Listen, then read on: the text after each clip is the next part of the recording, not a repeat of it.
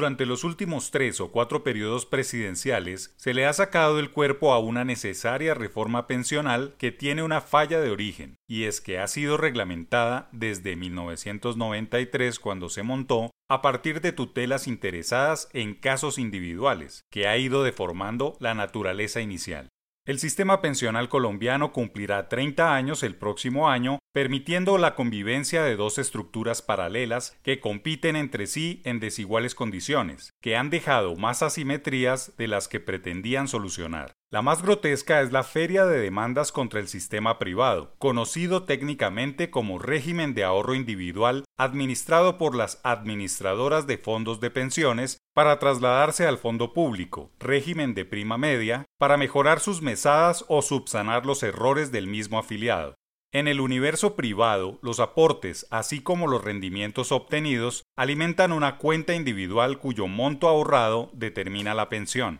mientras que en el público, los afiliados solo pueden obtener la pensión a los 57 años mujeres y 62 años hombres, siempre y cuando hayan cotizado durante 1.300 semanas. En promedio anual, el gasto público destinado a pagar pensiones fue 3,4% del PIB para el gobierno central y 4,4% del PIB para el gobierno general, cifras que ponen en riesgo la sostenibilidad financiera del sistema pensional por la evolución de la pirámide poblacional. Cada vez hay menos jóvenes contribuyendo con la pensión de los mayores. La informalidad y el desempleo también son problemas silenciosos que obligan al próximo gobierno nacional a tomar cartas en el asunto. Dice el informe de la OCDE que el sistema es inequitativo, ya que los subsidios pensionales se concentran en los sectores más ricos de la población y no hay mucha seguridad jurídica para los fondos privados, que eran la innovación hace tres décadas. El régimen de prima media, en lugar de marchitarse, como se previó en los orígenes, ha tomado fuerza en los últimos años y la desbandada de afiliados de los privados hacia Colpensiones no tiene un torniquete financiero, pues los subsidios de lo público son más atractivos. Los sistemas son distintos en su financiación, administración de los recursos, requisitos para acceder a la pensión y cálculo de prestaciones, lo que se está convirtiendo en una suerte de torre de Babel que tendrá que empezar a jugar en las próximas elecciones.